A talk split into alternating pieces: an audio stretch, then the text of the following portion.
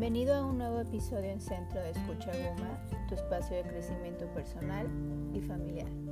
Mi nombre es Claudia Guerrero y hoy quiero hablarte de cómo tratar a los adolescentes. En primera instancia, es importante definir la adolescencia como una etapa fundamental en el desarrollo psicológico de una persona, ya que es el periodo en el que se forja su personalidad, se consolida su conciencia del yo, adquirida en la primera infancia, y se afianza su identidad sexual, además de conformar su sistema de valores. Algunos de los cambios que la adolescencia conlleva son los siguientes.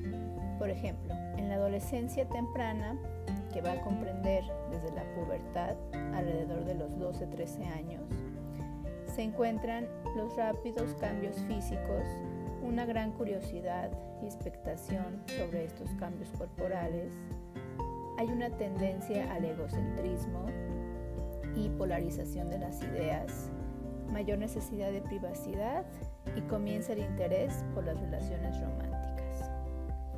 Después, en la adolescencia tardía, de 14 a 18 años se presentan. Avanzan los cambios físicos, aumenta el interés por las relaciones románticas, interés por el sexo y la sexualidad, se pueden producir los primeros encuentros sexuales y hay una búsqueda por la identidad individual.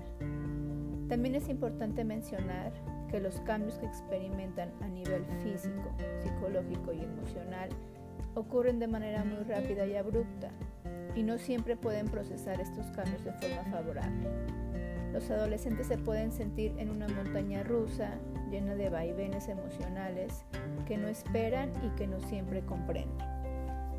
Por esto, la psicología puede enseñar algunas estrategias para que los adolescentes logren comprender y aceptar esta etapa.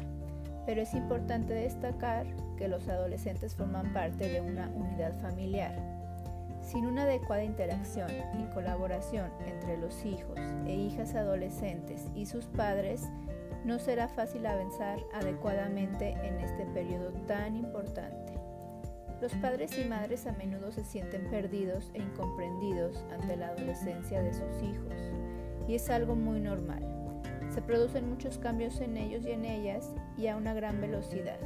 Entonces, ofrecer a los padres herramientas de manejo repercutirá positivamente en la persona adolescente y también en el ambiente familiar. Ambas esferas se alimentan mutuamente en una buena dirección. Las figuras parentales son indispensables en este proceso.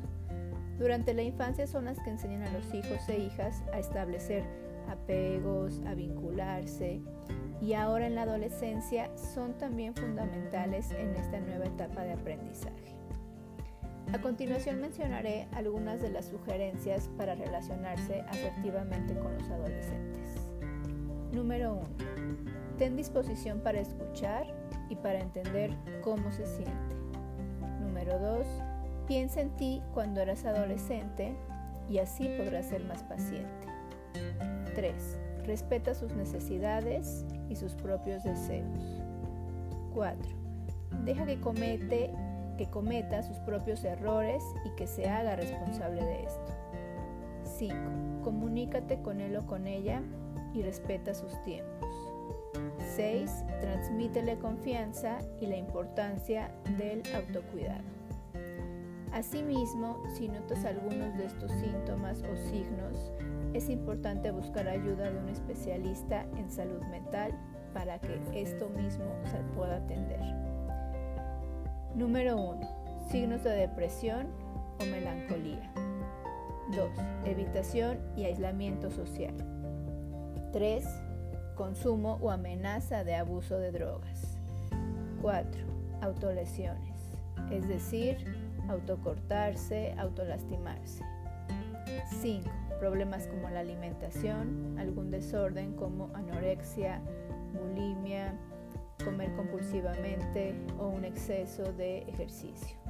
6. Ira que no puede controlar o algunos ataques que ya rayan en la violencia. Por hoy nos despedimos. Mi nombre es Claudia Guerrero y mi teléfono es 3310 98 3728 Y recuerda que en Centro de Escucha Guma contamos con especialistas que pueden brindarte orientación y apoyo emocional. Gracias y hasta luego.